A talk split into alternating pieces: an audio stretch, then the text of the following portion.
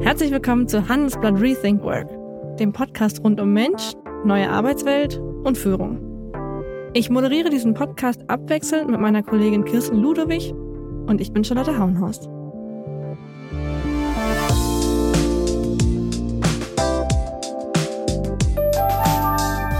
Sechs Sekunden. So lange bzw. so kurz verbringen Personaler im Schnitt mit einem Lebenslauf, um sich einen ersten Eindruck von Bewerbern zu machen. Die meisten Bewerber gehen auf gut Glück in die Gehaltsverhandlung und machen drei gravierende Fehler. Du hast ein Jobangebot auf dem Tisch, hoffst aber eigentlich noch auf die Zusage von einem anderen Unternehmen. Bedeutet Erfolg für dich einfach nur so viel Geld wie möglich zu haben. Wenn sich dein Chef wie das letzte Arschloch verhält und dich ständig fertig macht, dann hör jetzt besser zu. Die kleinen Ausschnitte, die Sie eben gehört haben, stammen von dem Social-Media-Kanal Karriereguru. Und mein heutiger Gast, Tobias Joost, ist eben jener Karriereguru. Rund 600.000 Menschen folgen ihm auf der Kurzvideoplattform TikTok. Sie wollen dort seine Karriereratschläge hören. Manche bezeichnen Tobias Joost deshalb auch als Deutschlands HR-Influencer Nummer 1. Er selbst sagt er, er ist ein Sinfluencer. Und genau das fand ich an dem Gespräch auch so spannend diesen vermeintlichen Spagat zwischen, ich will euch allen bei der Karriere helfen und gleichzeitig ist es natürlich auch ein knallhartes Businessmodell, das dahinter steckt. Ich habe Tobias aber auch eingeladen, weil ich mir von ihm Einblicke erhoffe in das Denken der Generation Z, also jener, die nach 1997 geboren wurden und die jetzt auf den Arbeitsmarkt kommen. Herzlich willkommen, Tobias Joost. Ja, schön hier zu sein. Ich freue mich total, äh, genau auf diese Themen gleich mit dir einzugehen. Tobias, ich habe dich jetzt eben als HR-Influencer vorgestellt oder gesagt, andere sagen das über dich. Nun weiß ich aber schon aus unserem Vorgespräch, das ist nicht deine Lieblingsjobbezeichnung. Warum nicht? Also, es, es lässt sich schwer eine Kategorie dafür finden, was ich tue, denn letztendlich kommt bei mir alles aus der Leidenschaft. Also ich bin weder zertifizierter Coach noch studierter Personaler, sondern ich sage ganz gerne, ich komme von der Straße, aus der Praxis. Ich möchte die Person jeden Tag sein, die mir in meiner Schulzeit, in meiner Unizeit immer so ein bisschen gefehlt hat. Mhm. Jemand, der Orientierung gibt, der die Komplexität aus Arbeit und Beruf rausnimmt und vor allem Arbeit und Beruf eine positivere Konnotation gibt.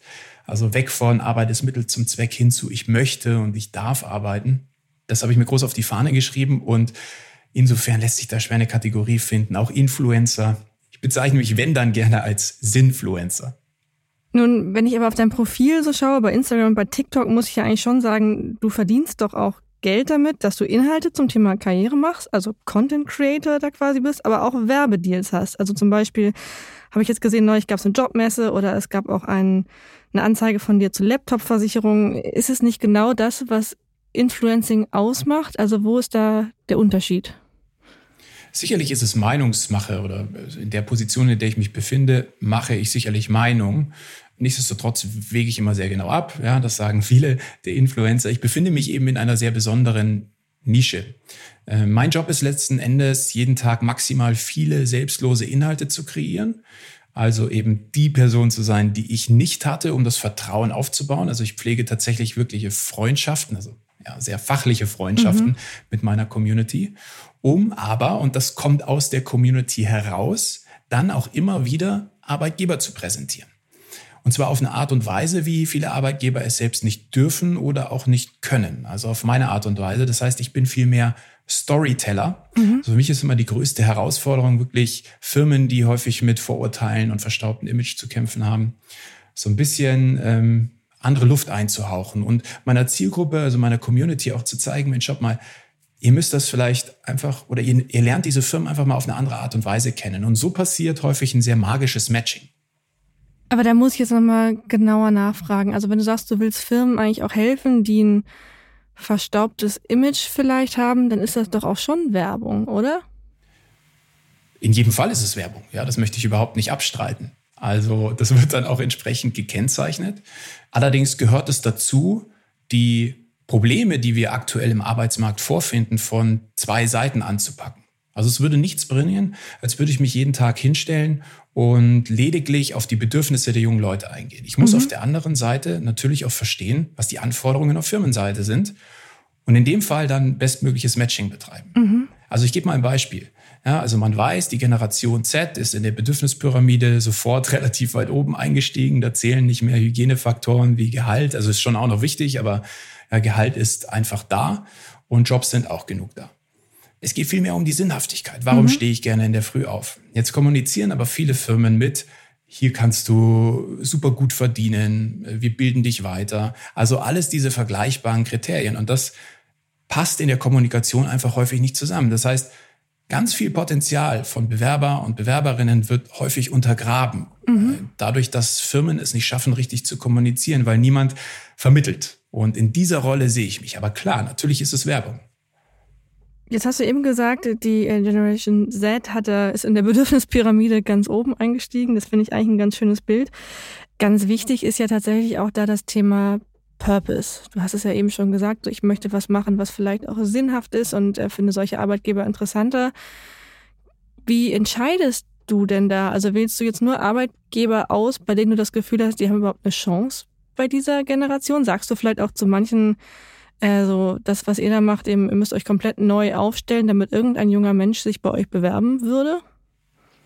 Es gibt zwei Stellschrauben. Also jeder klagt ja darüber, wir finden keine Fachkräfte. Mhm. Den demografischen Wandel, den kann ich nicht ändern als Firma. Was ich ändern kann, ist meine Kommunikation. Also die Aufmerksamkeit. Also wie strukturiere ich Inhalte, wie präsentiere ich mich und so weiter. Und äh, ich helfe Firmen einerseits natürlich auf meinen eigenen Kanälen. Da funktioniere ich wie eine Art Werbeplatz, als würde man jetzt auf einem großen Fernsehsender einen Werbespot schalten. Da habe ich aber auch immer viele Streuverluste. Das mhm. kommt vor allem dann für Firmen in Frage, die einfach sehr national breit aufgestellt sind. Also es macht keinen Sinn, wenn ich jetzt auf meinem Kanal das kleine Familienunternehmen mit einem Standort oder so bewerbe. Mhm. Was ich dann hier allerdings mache, ist, dass ich tatsächlich versuche, diesen Firmen über Beratungsleistung und dass ich da mal vorbeischaue, so ein bisschen über meine Erfahrung als Creator die Tools an die Hand zu geben, dass sie das aus eigener Kraft schaffen.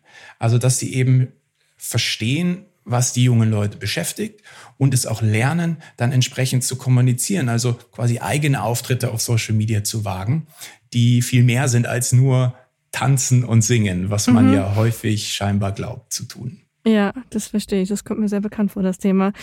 Ähm, du hast eben gesagt, sie müssen verstehen, was die jungen Leute beschäftigt. Aber also nochmal die Nachfrage, ist es denn wirklich immer zu matchen? Ich meine, es gibt ja auch ehrlicherweise viele Jobs, die einfach gemacht werden müssen. Also ich denke jetzt zum Beispiel an die Straßenreinigung. Ist vielleicht jetzt nicht so leicht, diesen Job, man kann ihn schon mit Sinn füllen, natürlich, aber wie würdest du sowas attraktiv kriegen oder eine Story erzählen, die dann passt, dass junge Menschen denken, ich habe hier einen Arbeitsmarkt vor mir, der steht mir offen. Du hast eben selber gesagt, Fachkräftemangel ist ein Thema. Warum sollte ich gerade sowas machen? Mhm. Ja, ich bringe mal ein Beispiel. Mhm. Jungen Leuten geht es vor allem also das ist, mag jetzt eine steile These sein, aber es geht ihnen häufig um Status. Nicht zuletzt, weil Social Media ein sehr transparentes Leben erfordert. Ne? Man mhm. sieht viel Status, man möchte ihn selbst, man möchte sich auf irgendeine Art und Weise profilieren. Entweder mit den Dingen, die man kauft oder die man eben vielleicht auch beruflich praktiziert. Mhm. Und häufig kommt ja bei uns in der Gesellschaft die Frage, was machst du beruflich? Mhm. Dann werde ich in eine Schublade gedrückt, ja, ich bin Straßenreiniger. Aber das ist vielen unangenehm. Wenn ich es jetzt schaffe, als Firma meinen Mitarbeitern einen anderen Pitch zu ermöglichen, der da zum Beispiel lauten könnte, wenn ich einen Freund frage, was, äh, weiß nicht, was machst du beruflich? Und der mir dann antwortet, naja, ähm, du fährst doch Auto, oder? Ja, ja, ich fahre Auto. Ähm, und, und bist du hier schon mal durch die und die Straßen gefahren? Die sind relativ sauber, oder? Ja, ja. Ähm, ganz genau, das ist mein Job. Ich sorge dafür, dass du dich wohlfühlst, wenn du mit dem Auto durch die Stadt fährst. Ne? Also ganz überspitztes Storytelling jetzt an der Stelle. Mhm. Aber dass es eben mehr ist, dass es mit Emotionen gefüllt wird und dass wir immer einen Zusammenhang herstellen und eben nicht in diese Schublade gedrängt werden. Und ich finde, das können Firmen lernen, indem sie verstehen, wie die jungen Leute ticken und wie mhm. sie auch angesprochen werden möchten. Mhm. Ich fand eben eine Sache total interessant, die du gesagt hast, nämlich, dass es ja doch auch viel um Status geht, um ja nicht nur Gehalt, sondern auch wie sieht das nach außen aus, ähm, dass man sich auf Social Media zum Beispiel damit profilieren will. Ich dachte gerade, ist das nicht eigentlich ein bisschen widersprüchlich zu dem, was wir sonst immer über die heranwachsende Generation lernen, dass es halt vor allem wirklich um Impact geht, um die Welt verändern. Wie passt das zusammen?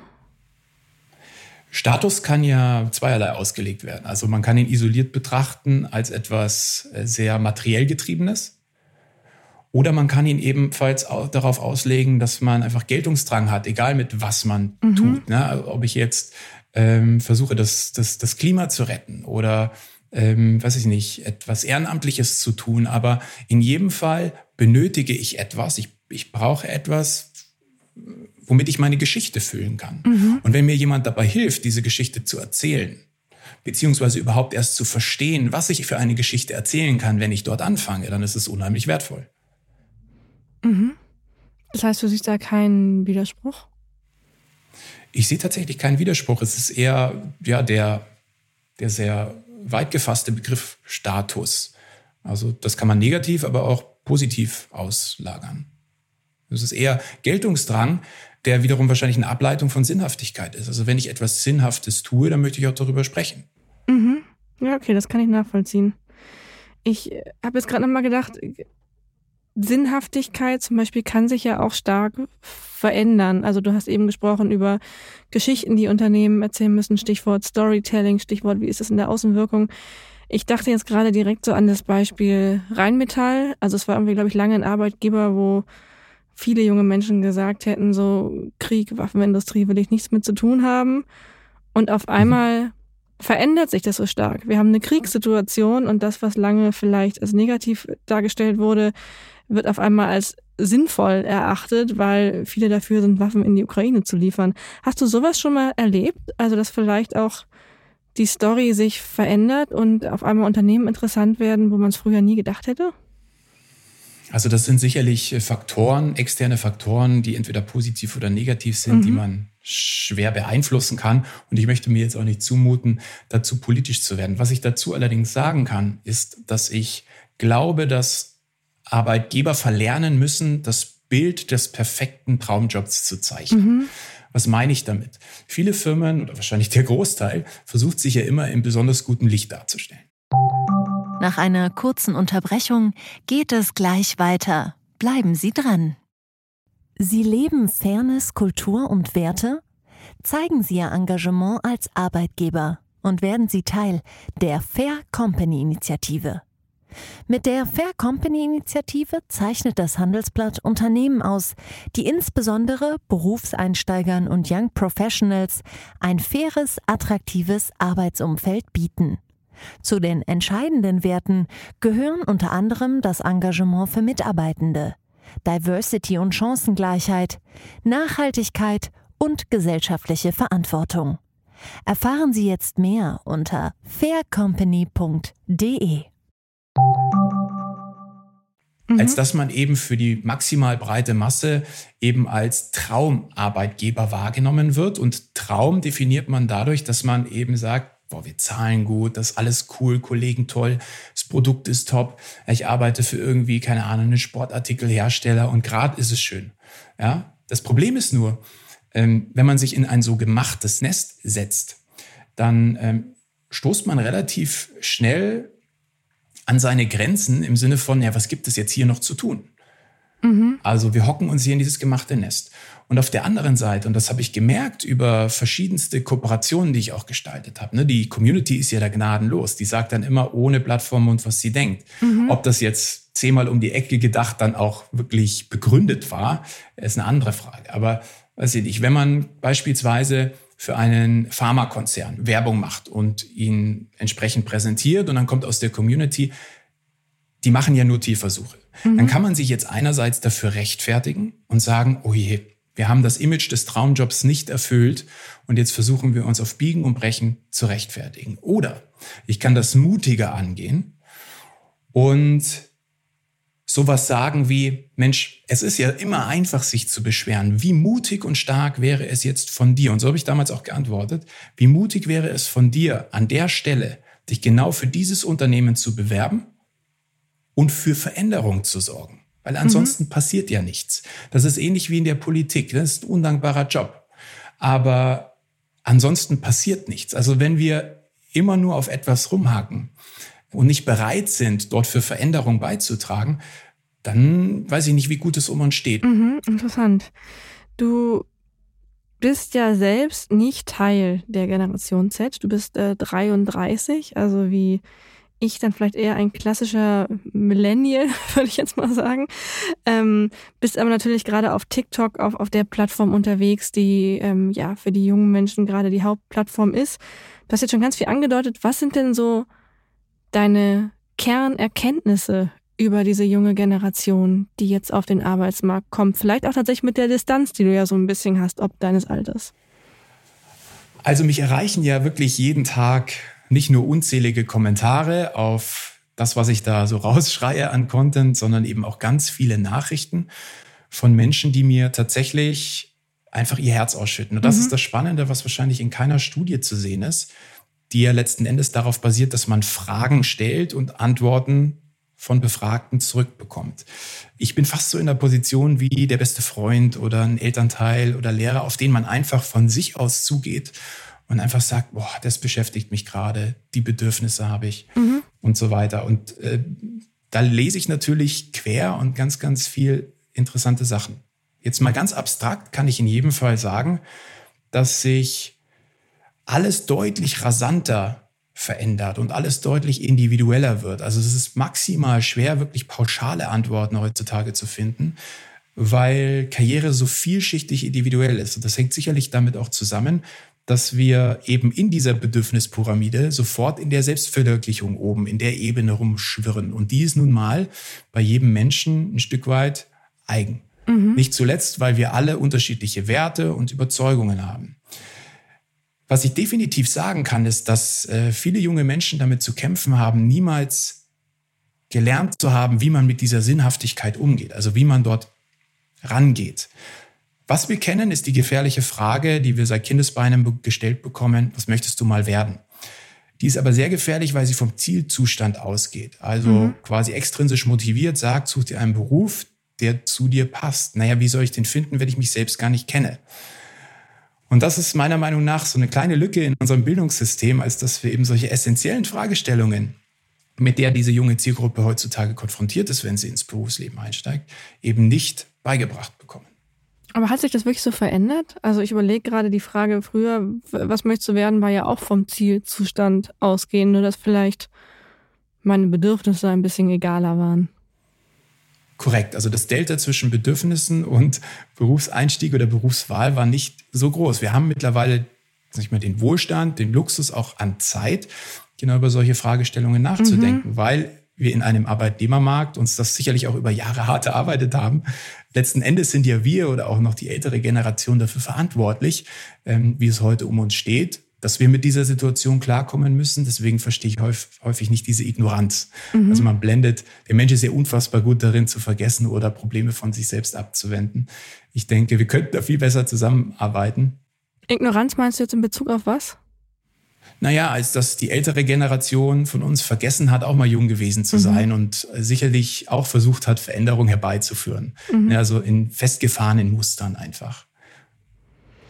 Nun hast du eben beschrieben, so das Thema, ähm, wie die, die Erkenntnis, was, was möchte ich überhaupt machen, wer bin ich? Gleichzeitig sagen ja auch immer mehr Stichwort Fachkräftemangel wieder, zukünftig werden sich die Unternehmen bei den Bewerbern bewerben müssen. Es wird gar nicht mehr so sein, dass ich zu den Unternehmen gehe, sondern die konkurrieren um mich als Talent. Beobachtest du sowas auch schon? Ich gehe sogar noch weiter und sage, dass das Unternehmen am Ende eigentlich nur noch Nebenschauplatz ist. Es geht viel mehr darum, dass sich Menschen bei Menschen bewerben, mhm. als dass sich Führungskräfte endlich mal zeigen, Gesicht zeigen, Charisma und Char und was sich Persönlichkeit zeigen. Das ist das mhm. richtige Wort. Ne, in diesen anonymen Stellenanzeigen habe ich überhaupt keine Möglichkeit, auch nur in irgendeiner Art und Weise das Unternehmen greifen zu können. Mhm. Dabei ist es doch häufig so, und da brauchen wir, was weiß ich, da kann man auf jede Studie zurückblicken, die, die analysiert, was die Kündigungsgründe sind. Und das ist in vielerlei Hinsicht der Topreiter immer wieder, das ist ein toxisches Umfeld, also mhm. mindestens mit den Kollegen, wenn nicht aber sogar mit der Führungskraft ist. Und ich denke auch ja, Leute jeder verlassen von uns, nicht Unternehmen, sondern schlechte Chefs. Das ist ja immer die These. Ganz genau. Und ich denke, äh, es ist, es geht einfach um Menschen. Es geht einfach um Menschen und wie man zusammenarbeitet. Das bedeutet nicht, dass wir alle befreundet sein müssen. Ganz im Gegenteil. Wir müssen unterschiedlich sein. Erst dann funktionieren Teams. Aber es geht dennoch darum, wie funktionieren wir zusammen? Und da ist das Fachliche ein Punkt, aber es ist definitiv auch alles, was auf der zwischenmenschlichen Ebene passiert. Und deswegen fände ich es total schön, wenn wir in Zukunft vor allem Gesichter hinter diesen Firmen sehen, die sich präsentieren und dass die Stellenanzeige und all dieser anonyme Content so ein bisschen in Vergessenheit geraten wird. Und auch all diese Benefits, mit denen man sich heute ganz gerne schmückt, alles so ein bisschen in die zweite Reihe rückt und vor allem im Vordergrund steht, ähm, funktionieren wir gut zusammen? Kann ich mir als mhm. Bewerber oder Bewerberin vorstellen, für dich zu arbeiten und andersherum? Das ist natürlich aber jetzt vor allem interessant für Leute, die charismatisch sind. Ich dachte gerade, als du es erzählt hast, was ist denn mit den Leuten, für die das total schwierig ist, jetzt da ihr Gesicht nach außen zu halten, die vielleicht tolle Unternehmen haben, aber eben denen diese Selbstdarstellung so fremd ist? Haben die zukünftig verloren? Also ich verstehe deinen Gedankengang. Ich bin dennoch davon überzeugt, dass, und man braucht nur, in sein, also ne, mal den Bogen zu spannen, ja, oder vielleicht jetzt nicht zu tiefgründig abzutauchen, aber wenn man so einen Blick auf sein privates Umfeld wirft, dann sucht man sich ja seine Freunde irgendwie auch aus, weil man irgendwie glaubt, dass man irgendwie auf einer Wellenlänge ist. Oder dass man sich mhm. gegenseitig gut tut. Und es gibt ähm, introvertiertere Menschen, die sich gemeinsam befreunden oder sagen, Mensch, ich könnte mit so einem Alpha-Tier und jemanden, der sich da so präsentiert, überhaupt nicht anfreunden. Und eben andersherum. Das heißt, ich würde niemals behaupten, dass es nur diese eine Sorte von Menschen, sag ich mal, zugutekommt, Talente zu finden, die sich halt wissen zu präsentieren. Ganz im Gegenteil. Also mhm. ich merke das ja auch bei vielen Creatoren. Also auch Creator sind ja unheimlich unterschiedlich. Jeder hat seine ganz eigene Art und es gibt denjenigen, der sich dorthin stellt und furchtbar charismatisch, objektiv charismatisch ähm, Leute erreicht und es gibt auch diejenigen, die das komplette Gegenteil sind und mindestens genauso eine große loyale Followerschaft haben. Okay, das heißt, für jeden Topf gibt es dann doch einen Deckel. Das ist gut auf den Punkt gebracht. Nun würde ich gerne noch mal ein bisschen über den Kanal reden, den du da auf äh, TikTok hast, aber auch auf Instagram zum Beispiel. Deine so mit erfolgreichsten Videos hatten jetzt so Titel wie ähm, Nummer 1 Fehler im Lebenslauf. Ich glaube, das haben über eine Million Menschen angeschaut. Achtung, Schriftart in der Bewerbung und Gehaltsverhandlung vermeide diesen Fehler. Ich habe mich da gefragt, das sind ja doch sehr klassische Fragen, teilweise auch sehr formelle Fragen. Sind Bewerbungen denn heutzutage wirklich noch so formal, wie es da manchmal aussieht? Dachte ich zunächst tatsächlich auch nicht, aber häufig, also ich lebe auf einer Großstadt, ich lebe hier in München, häufig ähm, leben wir ja dann doch auch in, in so kleinen Bubbles, ja, und, und mhm. uns fällt es schwer, über den Tellerrand zu blicken. Aber es gibt unheimlich viele, und das ist wirklich der Großteil, ähm, sicherlich auch der, der Wirtschaftsmotor Deutschlands, also der Mittelstand, die Familienunternehmen auf, auf den äh, ländlichen Gegenden, wo das alles noch mhm. lange nicht angekommen ist. Also wo Firmen teilweise aktuell noch Bachelorarbeiten ausschreiben, wo wissenschaftlich evaluiert werden soll, ob man sich auf Facebook traut. Jetzt, 2022. Mhm. Also da kriegt man ungefähr ein Gefühl dafür, wo man anfangen muss. Würde ich jetzt einsteigen und, und sofort irgendwie darüber sprechen, zeigt euch mit Gesicht auf TikTok und Video und hier und da, die Stellenanzeige ist veraltet, dann äh, würde sicherlich eins passieren, nämlich, ähm, dass man sich zurückzieht und sagt, oh mein Gott, was ist denn das für eine Welt? Also man muss langsam, langsam hinführen. Mhm. Aber das heißt, es ist schon, also Fragen, die sich viele offenbar stellen, weil ich habe dann auch gedacht, warum schauen die sowas bei dir an? Also jetzt die Frage, wie, wie mhm. sollte mein Lebenslauf aussehen, die könnte ich ja theoretisch auch googeln. Korrekt. Warum kommen die zu dir? Was glaubst du? Also ich muss hier auf das sich ändernde Kommunik oder sich bereits verändernde Kommunikationsverhalten zu sprechen kommen, als dass wir vor allem vertrauen und nicht mehr vergleichen wollen. Mhm. Also ähm, was, was meine ich damit? Ich habe oder ich tue jeden Tag sehr, sehr viel dafür, dass mir die Menschen vertrauen, indem ich einfach selbstlos, ohne dass ich Geld dafür nehme, Tipps gebe. Ob man die jetzt für voll nimmt oder nicht, das überlasse ich natürlich der Zielgruppe. Aber wenn man so konsequent mhm. dahinter bleibt wie ich und wirklich viel Arbeit reinsteckt, dann merken das die Leute irgendwann. Und dann beginnen sie zu vertrauen. Nicht zuletzt, weil ich ihnen natürlich auch eine Menge Arbeit abnehme. TikTok ist ein Push-Medium. Also man bekommt, ohne danach zu suchen, Inhalte ausgespielt. Google dagegen ist ein Pull-Medium. Das heißt, ich muss danach suchen. Und Google funktioniert ja in der Regel folgendermaßen, als dass ich etwas suche und dann eine riesen Auswahl bekomme. Allein die Zahl, die sehen viele nicht mehr, aber in 0,52 Sekunden kamen 4,8 Millionen Ergebnisse. Ja, das mhm. ist also maximale Überforderung, zu, zumal Google dann die Seiten mit maximal viel Information und Keywords indexiert, maximal weit oben, was dazu führt, dass diese Beiträge, die unter diesen 4,8 Millionen Ergebnissen nochmal ellenlang sind. Also es ist halt enorm große Überforderung und meistens Text und kein Video. Und ähm, Video ist einfach heutzutage das Format der Stunde, die, die Währung der Generation Z. Und deshalb funktioniere ich als Kanal so gut. Ich bringe es nochmal auf den Punkt, weil ich die Komplexität rausnehme, in der Sprache der Jugend kommuniziere und zwar dort, wo sie ist.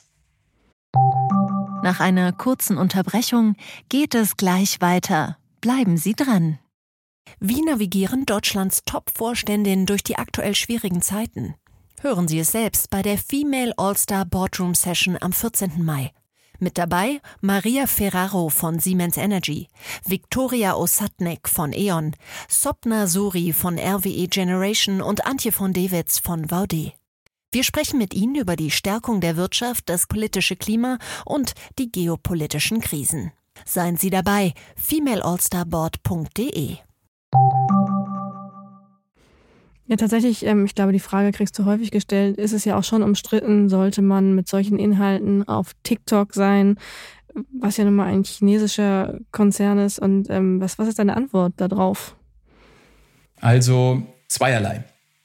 Einmal verweise ich auf 2008 und 2013, als wir die Diskussion mit Facebook und Instagram auf ähnlichem Niveau geführt haben. Auch dort, wenn man mhm. mal zurückgeht und die Artikel aus den Zeitschriften äh, mal liest, dann war das ähnlich. Ja, Datenkrake, Facebook und Co. und wie auch immer sind wir noch sicher. Ähm, mit China hat es sicherlich nochmal einen ganz anderen politischen Schwenk genommen. Nichtsdestotrotz ist meine Antwort eigentlich immer relativ simpel. Die Zielgruppe ist dort. Wir werden die da nicht wegbekommen. Also müssen wir in irgendeiner Art und Weise pragmatisch damit umgehen. Mhm. Und ich tue das eben auf meine Art und Weise, als dass ich sage, Mensch, ich stelle mich nicht hin und singe und tanze, sondern ich kreiere etwas Sinnvolles. Also ich versuche mich der Mechanismen der Plattform zu bedienen und eben wertvolle Inhalte zu präsentieren. Das kann natürlich am Ende jeder für sich selbst entscheiden. Nichtsdestotrotz kann ich jetzt bereits schon wieder ähm, behaupten, dass vor zwei Jahren, als ich begonnen habe und diese Diskussion ganz, ganz groß in aller Munde war, und irgendwie in den Zeitungen stand, wird Trump TikTok abschalten und äh, die deutsche mhm. Regierung muss nachziehen. Und ich heute von rechts und links von allen möglichen Firmen und Instituten kontaktiert werde, was sie denn tun können, um endlich auf TikTok Fuß zu fassen. Also es ist jedes Mal diese gleiche Spirale. Ähm, ich würde immer von der Zielgruppe ausgehen, mhm. denn der Markt entscheidet. Nun heißt eins deiner erfolgreichsten Videos auf TikTok mit über einer Million Views, was sind Ihre Schwächen? Beste Antwort. Da muss ich jetzt natürlich fragen, was sind denn deine Schwächen? Tatsächlich tue ich mich schwer, vor Publikum zu sprechen, also vor größerer Runde. Da bin ich immer ziemlich nervös. Und ähm, habe aber in, in den letzten Jahren immer wieder daran gearbeitet, ja, also mich immer wieder außerhalb der Komfortzone in solche Situationen begeben und mir auch mal hier und da einen Coach geholt, so dass ich das in den Griff bekomme. Und das ist tatsächlich auch eine Antwort, die ich meiner Community so mit auf den Weg gebe. Denn hier kommt es nicht auf richtig oder falsch an, sondern auf die Struktur. Bin ich in der Lage, mhm. zur Selbstreflexion und ähm, das Defizit zu erkennen und damit umzugehen. Und das ist wiederum ein Zeichen dafür, dass man bereit ist, an sich zu arbeiten. Nun würde ich gern zum Schluss nochmal Stichwort äh, Berufswahl, was möchtest du später werden, dahin kommen, wie du eigentlich ja HR Influencer, Sinfluencer, wurdest Content Creator und zwar ähm, deine Geschichte ist ja eigentlich ein bisschen anders. Du hattest mal ein Startup für Obstkisten, habe ich gesehen. Du warst ähm, CEO bei einer Softwarefirma mit zeitweiligem Sitz im Silicon Valley. Du wolltest mal Archäologe werden. Und was ist dann passiert, dass du jetzt Karriereguru bist? Long story short. Ja. Also ähm, dadurch, dass mich, und das hatte ich anfangs schon erwähnt, irgendwie Schule und auch Eltern und Lehrer, irgendwie niemand so richtig beruflich orientieren konnte, ist das tatsächlich irgendwie in der Selbstständigkeit geendet. meine erste Firma, die Firma Fuji, da sind wir jetzt in fünf Städten in Deutschland. Das habe ich zweieinhalb Jahre gemacht. Obwohl es mein eigenes Baby war, kam ich dann irgendwann an den Punkt, als dass ich keinen Grund mehr gesehen habe, in der Früh aufzustehen. Also mir hat die Sinnhaftigkeit mhm. in meiner eigenen Firma gefehlt. Und bei der zweiten Firma Hackerbay hat sich ein ähnliches Prozedere wieder dargestellt, als dass ich äh, nach drei Jahren in dem Fall wieder gemerkt habe, Mensch, ich komme in der Früh nicht mehr raus. Mir fehlt hier die Sinnhaftigkeit. Ich habe das Gefühl, mir fällt alles irgendwie schwer. Und auch hier habe ich einen Schlussstrich gezogen. Und dann gemerkt, dass ich scheinbar eine Fähigkeit habe, die vielen vorenthalten ist, nämlich eine Entscheidung zu treffen, eine radikale Entscheidung zu treffen. Also selbst Firmen, die gut laufen, in dem Fall einfach zu beenden, nur um meines eigenen Wohlseins willens. Und das hat dann dazu geführt, dass ich versucht habe, mal so ein paar Monate zu reflektieren, was da eigentlich alles passiert ist und in mir diesen Drang geweckt hat, das vermitteln zu wollen. Also quasi eben zurückzugeben, auch an diejenigen, die sich aktuell in der Orientierung schwer tun. Genauso aber vielen, die im Job feststecken und keine Ahnung haben, wie sie da rauskommen und endlich einen Job finden, der ihnen richtig gut tut. Und dadurch, dass ich viel unterwegs war, viele Podcasts gehört habe, äh, mit vielen Leuten gesprochen habe, hat sich dann irgendwann äh, jemand, oder hat mich irgendwann jemand darauf hingewiesen, doch mal diese ganzen Social-Media-Plattformen ein bisschen näher im Auge zu behalten, dass es doch eigentlich eine gute Plattform sein könnte, um kostengünstig beziehungsweise mit, mit 0 Euro äh, maximal viele Leute zu erreichen. Und so habe ich mich dann Weihnachten 2019 vor meinen Tannenbaum zu Hause gesetzt mit Plätzchen in der Hand und einer Tasse Tee und habe dann auf LinkedIn großartig verkündet, dass ich ab Januar 2020 als Karriereguru durchstarte und den Menschen, die aktuell unglücklich sind in ihrem Beruf oder sich schwer tun in der Orientierung, helfen möchte, ein erfüllteres Leben zu führen. Und so ging dann alles los. Und ist dabei auch schon mal was richtig schief gegangen? Ich frage immer Gäste gerne auch so nach ihrer Fail-Story. Hast du mal was gepostet, wo du dachtest, um Gottes Willen, was habe ich da gemacht? Oder wo es den Shitstorm gab? Also ja, es, es passieren Fehler am, am laufenden Band, das gehört auch dazu und das ist gut. Hm, tatsächlich habe ich mal, äh, weil ich noch einen privaten Instagram-Account habe und einen Tag lang alles auf diesem privaten Account hochgeladen habe, obwohl ich das eigentlich auf Karriereguru hochladen wollte, haben mich dann plötzlich am Abend, als ich wieder reingeschaut habe, ganz viele Nachrichten beider Freunde erreicht, auf welchem Trip ich denn bin, weil ich ja doch auch diese Rolle ein Stück weit spiele. Ja, und mich ja, irgendwie ja, beim Joggen gefilmt habe und meinte, Mensch, es tut auch mal gut rauszukommen und wer von euch geht denn auch laufen eigentlich? Ja, und ja. die haben mich alle angeschrieben und, und meinten, was so, ist denn jetzt auf, los? Okay. Das war ziemlich unangenehm. Du hast ja am Anfang des Interviews gesagt, dass du gerne die Person werden wolltest, die dir zu Schulzeiten gefehlt hat. Jetzt mal unabhängig davon, ob äh, du das bist, aber hast du das Gefühl, das hat sich verändert? Gibt es einen stärkeren Fokus vielleicht auch für auf Berufsfindung, Selbstfindung? Definitiv. Also, äh, oder meinst du jetzt auf mich bezogen oder grundsätzlich die Generation? Ne, du hast ja diese Person dir damals gefehlt und jetzt ja. hätte die Generation ja in dir zum Beispiel so eine Person, aber ähm, das gibt's ja verstärkt. Also siehst du da eine Veränderung, dass das Thema mehr in den Fokus rückt? Ja, nicht zuletzt aufgrund der ganzen vielen YouTube-Pre-Rolls von irgendwelchen Möchtegern-Coaches, die uns äh, glauben machen wollen, dass wir nur mit ihnen irgendwie das Ziel erreichen können. Also grundsätzlich ist man, glaube ich, sehr, sehr offen ähm, dafür, andere Menschen in sein Leben zu lassen und mit deren Hilfe irgendwie eine bessere Version von sich selbst zu werden. Ich glaube aber gar nicht so sehr, dass das der richtige Weg ist. Ich glaube, wir brauchen die Tool, um, Tools, um uns selbst besser kennenzulernen und unsere eigenen Coaches zu werden. Nicht jeder sicherlich, ne? Also viele tun sich dann leichter, wenn sie da auch Sparring-Partner haben. Aber was ich immer wieder faszinierend finde in der jungen Generation ist, auf meinem Discord-Server zum Beispiel, da sind wir viereinhalbtausend junge Leute. Äh, für alle, die Discord nicht kennen, das ist ja so ein Chatprogramm, äh, wo sich bei mir mhm. wirklich so der enge Kreis untereinander hilft und unterstützt bei beruflichen Fragen. Und wenn ich da sehe, dass da irgendwelche 14-, 15-Jährigen drin sind, die sich mit Persönlichkeitsentwicklung beschäftigen, die unheimlich reflektiert sind. Und wenn man irgendwie da auch in Telefonaten mal ist, merkt, wie, wie weit diese Leute denken, mich zum Teil erschrocken, äh, wenn ich zurückblicke auf auf meine Version damals als 14-Jähriger.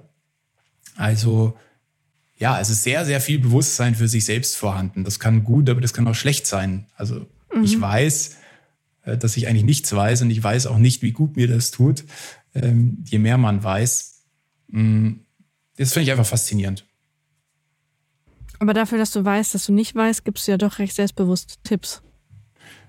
Das ist richtig. Jetzt habe ich damit das Stöckchen die vorgeworfen. Jetzt muss ich mich da, da wieder irgendwie rausreden. Ähm, äh, wie gesagt, da kann ich nur noch mal auf den Anfang zu sprechen kommen. Meine Community weiß ganz genau, dass all das, was ich tue, vor allem aus der Leidenschaft herauskommt. Und ich bewege mich natürlich auch in einem, in einem sehr dankbaren Umfeld, denn Karriere ist einfach individuell. Das ist nicht wie das Steuergesetz oder nicht, der Finanzmarkt oder das Versicherungswesen, wo ich häufig äh, mit Gesetzestexten oder mit wirklichen Gesetzen handhaben muss und wo wenig äh, Spielraum ist für Interpretation. Das ist in der Karriere mhm. natürlich etwas anderes, weil es hier vor allem neben den fachlichen Kompetenzen ja auch auf den eigenen Auftritt ankommt und mhm. wie ich mich gebe und Soft Skills und so weiter. Deshalb ähm, sind, sind viele Dinge ähm, ja im Auslegungssache. Und das weiß meine Community auch. Klar ist dieser Fehler im Vorstellungsgespräch sollte dir nicht passieren.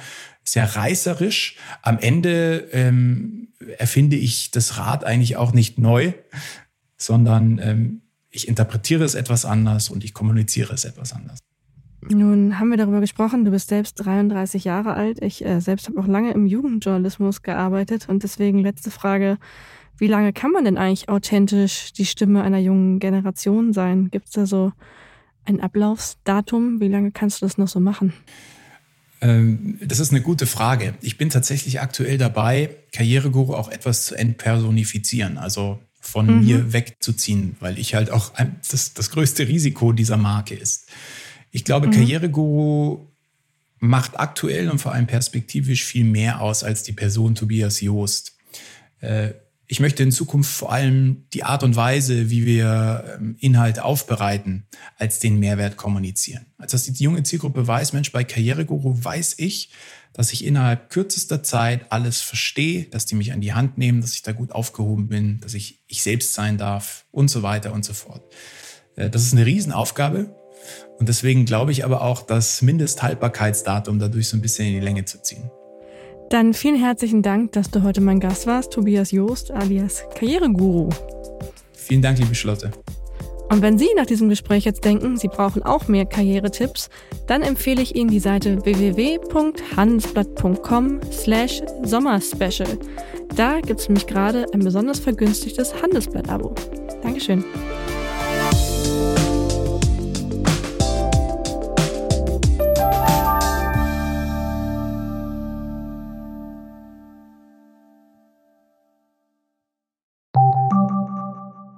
Bist du auf der Suche nach Inspiration und Netzwerkmöglichkeiten? Dann ist das Summer Camp der Handelsblatt Media Group genau das Richtige für dich. Treffe über 800 EntscheiderInnen, nimm an interaktiven Workshops teil und werde Teil der einzigartigen Camp Community. Wir wollen gemeinsam mit dir die Zukunft unserer Wirtschaft gestalten und aktuelle Herausforderungen angehen. Erfahre mehr und sichere dir noch heute dein Ticket auf hmg-summercamp.de.